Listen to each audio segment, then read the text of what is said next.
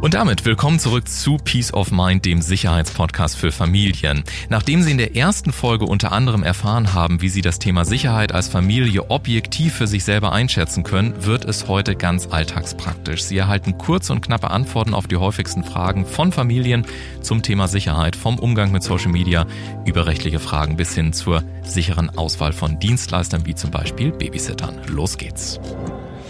Hallo Jerome. Hallo. Schön, dass du wieder da bist. Ich schlage vor, lass uns gerne mal gleich mit der ersten Frage einsteigen. Da geht es um das Thema Diskretion und unter dem Radar sein. Denn gerade Familien wünschen sich genau das, nämlich Sicherheitskonzepte, die diskret sind und Sicherheit unter dem Radar. Wie sieht denn so eine Schutzmaßnahme im Alltag aus, um genau diesem Wunsch dann auch gerecht zu werden? Also grundsätzlich die Grundlage jeder Maßnahme ist erstmal eine Gefährdungs- und Risikoanalyse. Also wir müssen erstmal sehen, wo drückt überhaupt der Schuh, worauf müssen wir achten und daraus ergeben sich eben Maßnahmen Empfehlungen, die im, je nach Ergebnis dieser Analyse eben von einzelnen einfachen Maßnahmen unterstützt durch technische Lösungen oder bis hin zur Implementierung ganzer Personenschutzkommandos reichen kann. Die Maßnahmen sind alle natürlich immer darauf ausgelegt, dass sie so wenig wie möglich Eingriff in die Privatsphäre haben, ja, dass eine hohe Diskretion gewährleistet ist, moderne Konzepte beinhalten das in der Regel. Und du hast es gerade schon gesagt, das ist natürlich der Wunsch und gleichzeitig gibt's diese extreme Bandbreite. Lass uns doch mal ganz praktisch so ein Case aufbauen. Mal angenommen, ich entscheide mich jetzt mit meiner Familie für eine Schutzmaßnahme, dann habe ich ja praktisch in meinem Alltag unendlich viele Variablen. Also vom Handy bis zum Social Media Account, vom vielleicht vorhandenen Babysitter bis äh, zu neuen bekannten Dienstleistern, wie auch immer. Wie findet man denn dann aber diese Linie zwischen dem Wunsch nach Privatsphäre, du hast sie gerade selber angesprochen, auch so diese intimen Bereiche, und andererseits notwendigen Einblicken, damit dann am Ende das Sicherheitskonzept auch funktioniert? Also die Nutzung von sozialen Medien, da kann man eine Awareness-Schulung implementieren. Ja, also das sollte man mit Jugendlichen auf jeden Fall machen, auch mit den Eltern ja, in so einem Haushalt, ja, dass sie sich überhaupt darüber im Klaren sind, auf was muss ich achten bei der Nutzung dieser Tools. Und das nächste ist natürlich äh, die Überprüfung von Mitarbeitern im Haushalt. Ja. das ist eine völlig legitime Maßnahme, dass ich unter Voraussetzung derer Zustimmung natürlich Background-Checks durchführe. Das Gleiche gilt für externe Dienstleister, die sich im Haushalt bewegen, Gärtner, Fahrer, Poolreiniger. Also diese ganzen Dienstleister, die sich so im normalen Haushalt bewegen, ja, die soll ich schon wissen, um wen handelt es sich da und sollte die so ein bisschen überprüft haben. Ja, und jetzt ist natürlich die Frage, du hast das vorhin auch gesagt, wenn dann tatsächlich mal Personenschützer mit im Spiel sind. Wir haben es ja immer wieder auch erlebt, dass Familien sagen, Mensch, ich gehe gerne mal auf den Golfplatz oder ähnliches. Können die sich überhaupt richtig ausdrücken? Weil oftmals haben wir ja diese Bilder im Kopf von, ich sage jetzt mal ganz bewusst, von irgendwelchen Schränken, die da stehen, sich vielleicht nicht ordentlich ausdrücken können, vielleicht der deutschen Sprache auch nicht mächtig sind oder eine bestimmte Verhaltensetikette nicht beherrschen. Wie ist es denn in der Praxis? Was kannst du aus deiner Perspektive dazu sagen? Also grundsätzlich das allgemeine Bild, das man wahrscheinlich von dieser Branche so ein bisschen hat, äh, das wird der Branche aus meiner Sicht nicht wirklich gerecht. Aber das liegt daran, weil die sich Branche seit Jahrzehnten einfach so darstellt, möglicherweise in der, in der Außendarstellung. Ja, das, das wird aber, wie gesagt, der Tatsache eigentlich nicht gerecht, um was es wirklich handelt. Also es gibt strenge Kriterien, was die Auswahl von Personal angeht, ja, fachliche Eignung, ähm, einfach Führungsqualitäten, ja, Verhalten in der Gesellschaft, wie gehen die mit den Schusspersonen um, ja, wie, wie verhalten die sich, haben die ein gewisses Bildungsniveau. Ja. Eigentlich suchen wir bei der Personalrekrutierung so ein bisschen nach dem Schweizer Taschenmesser, ja, mhm. also so ein, ein Alleskönner, ja, kann sich gut bewegen, sieht gut aus, das trifft natürlich auch für die Damen zu, ja, kann sich gut artikulieren, ist leidensfähig, ja, belastbar, ähm, das sind so die Kriterien, nach denen man so ein bisschen gucken muss. Hm, Belastbarkeit, die findet sicherlich auch im Alltag manchmal statt, gerade wenn es um Familien geht. Jeder der Elternteil ist weiß das, denn manchmal ist so ein Familienalltag ja unfassbar spontan. Also das, was man um neun Uhr geplant hat, das ist dann um neun Uhr und eine Sekunde auch schon wieder über den Haufen geschmissen. Das heißt, wir haben ja jeden Tag sehr viele spontane Situationen. Äh, zum Mittagessen werden neue Freunde mitgebracht aus der Schule. Spontan geht's nachmittags noch in die Eisdiele. Das Wetter schwingt um. Man möchte gerne ins Schwimmbad gehen. Vielleicht am Abend noch auf eine Party. Oder aber die Eltern sagen, ach Mensch, wir gehen heute Abend mal wieder essen, haben wir lange nicht, wir brauchen noch irgendwie spontanen Babysitter. Wie passen denn Spontanität und Sicherheit am Ende zusammen? Und was noch viel wichtiger ist, wer entscheidet denn dann am Ende, ob es dann eben spontan auch in die Eisdiele beispielsweise gehen kann? Also die Entscheidung äh, trägt der Kunde. Ja. Also wir werden keinen Einfluss nehmen auf die Bewegungsfreiheit unserer Kunden. Mhm. Also außer wir haben eine extrem hohe Bedrohungslage aus irgendwelchen Gründen. Ja. Aber im Normalfall passen wir uns der Maßnahme an, spontan, flexibel, leben in der Lage. Ja. Äh, das gehört zu unserem Job. Also kann man sagen, dass eigentlich ein gutes Sicherheitskonzept das ist, was du gar nicht merkst und gleichzeitig was im Prinzip nicht auffällt und dich dementsprechend auch nicht einschränkt? Konkret, das ist das Optimum, was wir erstreben wollen. Ja. ja. Also eine Maßnahme, die unsichtbar, diskret abläuft, die der Kunde nicht als solche wirklich wahrnimmt. Also gewissermaßen eigentlich im Hotel würde man zum Beispiel sagen, ein Concierge-Service, ne, wie so ein Schutzengel im wahrsten Sinne des Wortes, der hinter dir steht, der das Auge überall hat, aber der so diskret ist, dass du ihn am Ende des Tages eigentlich gar nicht merkst. Korrekt, das ist das ja. erstrebenswerte mhm. Ziel. Und ich kann mir vorstellen, dass das manchmal auch eine Herausforderung ist, denn wir bewegen uns, wir hatten gerade das Thema schon angesprochen, Social Media, ja heutzutage dementsprechend auch online.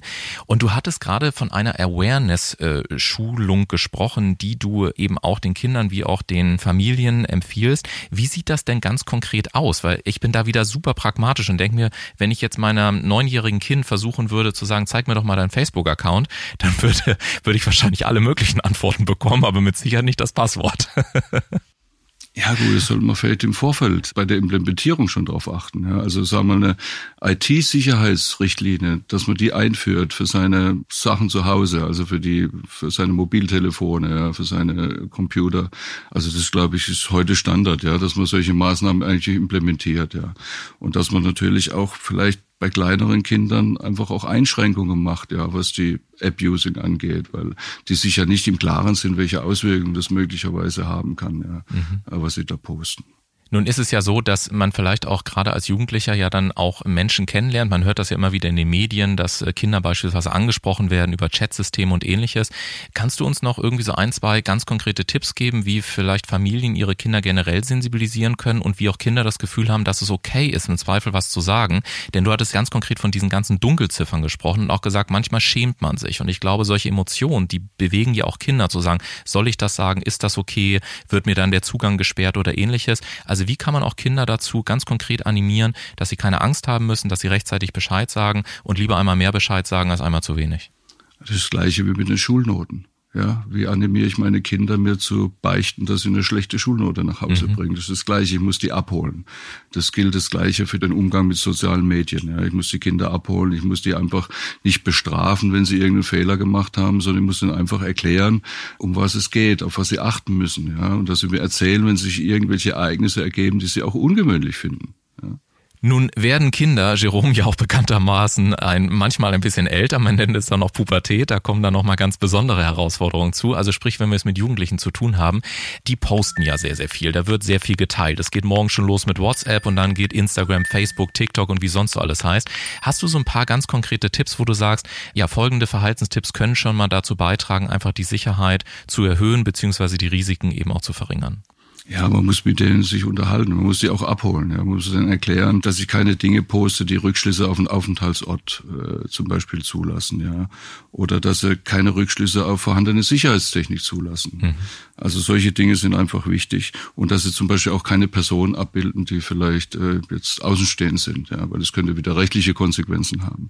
Also ich glaube, man muss einfach mit denen offen diskutieren über die Gefahren, die da lauern, ja, und dass sie sich entsprechend halt verhalten können. Ja, und du hast vorhin zum Beispiel angesprochen, nicht nur die Kinder und die Eltern leben in einem Haushalt, sondern gerade auch bei Familien, für die ihr tätig sein dürft, natürlich auch oftmals Dienstleister. Du hast vorhin so schön gesagt, vom Poolreiniger bis hin zum Gärtner. Ich füge noch mal ein paar andere hinzu, der Personal Trainer, der Nachhilfelehrer, der Privatlehrer, äh, der Yoga-Teacher oder die Yoga-Teacherin. Und du sagtest vorhin so etwas wie, das ist völlig normal, dass man natürlich auch einen Background-Check äh, durchführt. Was ist das denn genau und was ist dabei auch erlaubt?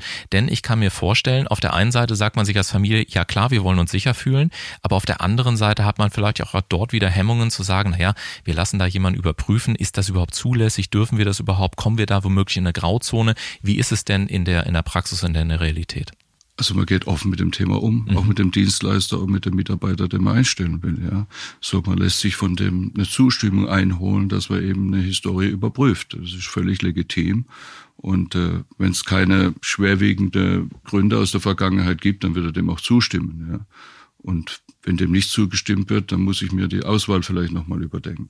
Ja, und es ist ja auch so, wenn man neue Kundenbeziehungen beispielsweise angeht, Sie als Hörer da draußen werden das auch wissen, natürlich wird eine Umsatzsteuer-IT geprüft, natürlich wird eine Bonität überprüft, ja, eventuell über Kreditreform oder ähnliches angefragt. Also wir haben ja tatsächlich auch im wirtschaftlichen Kontext oftmals diese Background-Checks in Anführungszeichen. Und wenn ich dich richtig verstehe, dann sollte das eigentlich mit derselben Selbstverständlichkeit auch im Sicherheitsbereich genauso erfolgen, oder? Genauso ist es völlig legitim, dass ich das mache und mittlerweile hat es aber auch eine gewisse Selbstverständlichkeit, zumindest in diesen Familien, wo größere Maßnahmen implementiert sind. Mhm. Lass uns noch mal ganz konkret zurückgehen zum Alltag, denn da gibt es ja, das ist ein leidiges Thema für die Kinder manchmal, aber es gibt ja auch sowas wie Schule beispielsweise. Kinder müssen zur Schule gebracht werden und auch wieder abgeholt werden und nun kann man sich, finde ich, irgendwie schwer vorstellen, wieso das Thema Sicherheit und Schutz dann in der Schule aussehen soll. Also wie funktioniert das? Worauf können sich Eltern einstellen? Was passiert eben auch nicht? Was sind vielleicht Themen?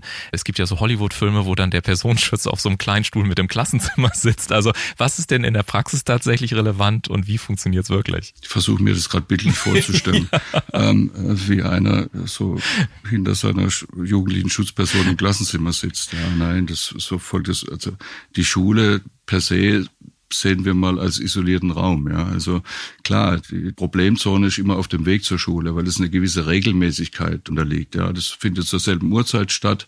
Meistens wird der gleiche Schulweg gewählt. Ja, es wird das gleiche Transportmittel genutzt und diese Dinge gilt es halt zu variieren. Ja, mhm. eine vernünftige Aufklärungsmaßnahme, dass ich im Vorfeld eigentlich schon weiß, was passiert, ja, wie ist die Wetterlage, sind äh, unbekannte Personen, die ich zuvor noch nicht gesehen habe, zum Beispiel vor Ort, ja, was ist die Unterscheidung zwischen gewöhnlichen, ungewöhnlichen Maßnahmen, dass ich einfach ein Gefühl dafür bekomme, hier könnte was nicht stimmen, ja, hier wird eine Ausspähung zum Beispiel vorbereitet oder auch nicht, das sind so die Tools, die man eigentlich heute so nutzt. Also brauchen Familien keine Sorge zu haben, dass äh, der große Schrank gewissermaßen mit im, im Klassenzimmer sitzt. Das habe ich jetzt verstanden. Und was ich verstanden habe, es scheint dann so zu sein, dass auch hier wieder, Stichwort Diskretion oder der Schutzengel im Hintergrund, dass wahrscheinlich ganz viel stattfindet, äh, auch außerhalb der Schulwege, oder? Dass man einfach mal an der Schule vorbeifährt, dass man gelegentliche äh, Checkfahrten macht, dass man wahrscheinlich so ein Background-Protokoll hat, was vielleicht auch die Familien gar nicht mitbekommen, damit es dann am Ende in der konkreten Situation fast wieder einfach ist, smooth ist und letztendlich ganz unaufgeregt unaufgeregt stattfinden kann. Das verstehen wir eigentlich unter diesem Thema Aufklärungsmaßnahmen. Mhm. Das beinhaltet das eben, ja, dass man also mit gewissen äh, Regelmäßigkeiten die Fahrstrecke aufklärt im Vorfeld oder auch im Nachgang, ja, zu so einer Maßnahme. Oftmals bekommt es die Kinder, die zur Schule gehen, gar nicht mit. Mhm. Ja. Also in der Regel kennen die die Person, um die es handelt. Das ist auch sinnvoll. Ja, man muss sie schon so ein bisschen mit einbinden, dass sie wissen, um was es geht. Also Maßnahmen vor Kindern grundsätzlich zu verheimlichen bringt nichts. Ja, mhm. das gibt die Frage wird oft an, an uns herangetreten. Ja, also wir wollen, dass die Kinder das überhaupt nicht mitbekommen. Das funktioniert im realen Leben einfach nicht. Das ist unsere Erfahrung. Ja, also man muss die ein bisschen mit einbinden, aber die können ruhig alleine zur Schule gehen. Ja, das ist überhaupt nichts äh, schlimm dran. Also man muss einfach so ein Bubble um die rum kreieren anderen bekommen die Maßnahmen im Regelfall gar nicht. Hm. Was ich mich allerdings gefragt habe, wenn wir jetzt von so einer Situation ausgehen, dass wir sagen, okay, wir bringen die Kinder in die Schule, wir holen sie wieder ab, dann haben wir ja im Prinzip ein statisches Umfeld. Aber Schule ist ja nicht nur statisch, sondern es gibt ja auch eine hohe Dynamikkomponente. Es gibt mal Vertretungslehrer zum Beispiel, die spontan neu reinkommen. Es gibt sowas wie Wandertage. Es gibt spontane Ausflüge in die Stadt oder auch in den Großstädten. Wir trainieren mal das U-Bahn und S-Bahn fahren und solche Geschichten. Das heißt, die Kinder bewegen sich ja auch im Alltag. Wie kriegt man das mit Sicherheit dann in Kombination, wenn du gleich gleichzeitig sagst, naja, am Ende des Tages sollen es die Kinder gar nicht groß mitbekommen. Wie macht man das? Wie geht man mit dieser Dynamik um, die im Schulalltag ja auch vorhanden ist? Ich glaube, es gibt zwei Dinge zu beachten. Erstmal gibt es technische Lösungen, die uns da ein bisschen unterstützen, zum einen. Zum zweiten sind spontane Maßnahmen aber auch kein sicherheitsrelevantes Problem in der Regel, mhm. weil sie nicht kalkulierbar sind. Also sie sind für eine potenzielle Tätergruppe nicht ausspähbar. Und somit haben wir mit Spontanität eigentlich weniger ein Sicherheitsproblem wie mit diesen Regelmaßnahmen, die jeden Tag zur gleichen Uhrzeit auf dem gleichen Weg stattfinden. Das sind die Probleme, mit denen wir uns beschäftigen müssen. Spontanität ist in der Regel kein sicherheitsrelevantes Kriterium. Mhm. Was ich bei dir auch in dieser Podcast-Episode wieder sehr spannend fand, wenn man dir auch so zuhört, dass du unglaublich besonnen, unglaublich ruhig einfach wirkst. Ich gewinne mehr und mehr den Eindruck, das Allerwichtigste, um dieses Peace of Mind, also diese innere Ruhe zu bekommen, ist dass wirklich am Anfang alle Fragen auf den Tisch kommen, dass in Ruhe drüber gesprochen wird, dass es eine saubere Gefährdungsanalyse gibt und dass man es dann wirklich runter reduziert auf die Punkte, die tatsächlich entscheidend sind, dass man das Konzept nicht irgendwie zu komplex macht, aber dass man eben auch mit der entsprechenden Professionalität an die wirklich kritischen Faktoren denkt. Ist es am Ende des Tages genau das, was auch eure Arbeit ausmacht, dass es eben so ruhig und besonnen am, auch am Ende des Tages so sein kann? Ja, die Maßnahmen müssen ja überlegt und besonnen ablaufen, sonst machen sie ja keinen Sinn. Also wir wollen ja keine Nervosität erzeugen, mhm. ja, oder das Sicherheitsgefühl wollen wir stärken und nicht schwächen. Ich glaube, das ist ja, das macht die Maßnahme letztendlich aus. Wie gesagt, gefühlte Sicherheit ist das Allerwichtigste. Mhm. Ja, ich kann mich nur sicher fühlen, äh, in meinem Umfeld, wenn ich einfach ein gutes Gefühl habe. Ja? ja. Und äh, das wollen wir herstellen. Ja. Und dieses gute Gefühl, äh, das äh, habe ich ja vielleicht auch dann gerade nötig, wenn ich mal in Urlaub fahre. Ja, viele unserer Hörer, die sind viel unterwegs, die haben verantwortungsvolle Positionen und dann gibt es natürlich auch einfach mal so diese berühmten äh, Urlaube. Was ist denn zum Thema Reisesicherheit zu sagen? Denn man kann sich halt schwer vorstellen, dass äh, die Personenschutzkolonne oder wie auch immer dann auch immer mit in den Urlaub fährt. Gib uns mal, wir sprechen in Folge drei noch ein bisschen ausführlicher darüber, aber gib uns mal so zwei, drei zwei Hinweise schon mal, wie auch das Thema Reisesicherheit so gestaltet werden kann, dass es am Ende eben diese, ja, dieses schöne Maß an innerer Ruhe, ähm, Peace of Mind genannt, dann eben auch geben kann. Ja, das hängt ja von vielen Faktoren ab. Das in erster Linie mal vom Zielland. Ja. Also wo reise ich überhaupt hin? Ja. Gibt es da über dieses Zielland Reisewarnungen und so weiter und so fort? Und ähm, dann kann man eine Analyse erstellen ja über das Zielland und dann eine aktuelle Gefährdungs Lagebeurteilung machen und danach entscheiden wir, welche Maßnahmen wirklich notwendig sind. Ja. Sinnvoll sind vielleicht mehrere, aber mhm. notwendig sind vielleicht mhm. dann doch weniger. Und im Zweifel, das weiß ich natürlich, weil ich ein bisschen vorbereitet auf dieses Gespräch heute bin. Im Zweifel fragt man dich mal, denn du hast ja tatsächlich auch viele Länder bereist. Und das ist vielleicht auch so ein kleiner Tipp für Sie nochmal da draußen. Peace of Mind, also diese innere Ruhe, die ist wirklich möglich. Und äh, Voraussetzung, wie wir gerade gehört haben, ist, dass aber von Beginn an ja alles auf den berühmten Tisch äh, gebracht wird, was eben an Fragen besteht und dass natürlich vor allen Dingen auch Vertrauen besteht. Und wenn Sie jetzt Fragen haben, die wir vielleicht in der heutigen Episode noch nicht beantwortet haben, dann laden Sie sich gerne die Checkliste runter. Sie finden dort auch Kontaktdaten und haben Sie, wir sprachen noch über das Thema Scham, bitte keine Scham, auch mal Fragen zu stellen, wie zum Beispiel, ist der Personenschutz überhaupt bewaffnet? Ähm, wie ist das mit Personenschützern im eigenen Hause und so weiter und so weiter? Also alles, was Sie an Fragen haben, treten Sie da gerne an uns heran und stellen Sie Ihre Fragen. Und auf der Checkliste finden Sie auch noch weitere Antworten auf die wichtigsten Fragen. Wie gesagt, auch die Telefonnummer für ein 100% diskretes erstes Telefonat und Kennenlernen, wenn Sie mögen. Und jetzt lade ich Sie gerne noch zu Episode 3 ein, in der wir auf das Thema Corporate Security schauen. Denn auch das darf in einem Schutzkonzept am Ende des Tages nicht fehlen. Und eins sei schon einmal verraten, in vielen Fällen kommen Unbefugte trotz Zugangskontrollen binnen Sekunden in ein Unternehmen hinein und das oftmals unbemerkt. Und wie Sie das künftig unterbinden können und wie auch Mitarbeiter für das Thema Sicherheit sensibilisiert werden können, all das in der dritten und letzten Episode hier im Podcast Peace of Mind, dem Sicherheitspodcast für Familien. Hören Sie gerne gleich rein. Wir freuen uns auf Sie. Bis gleich.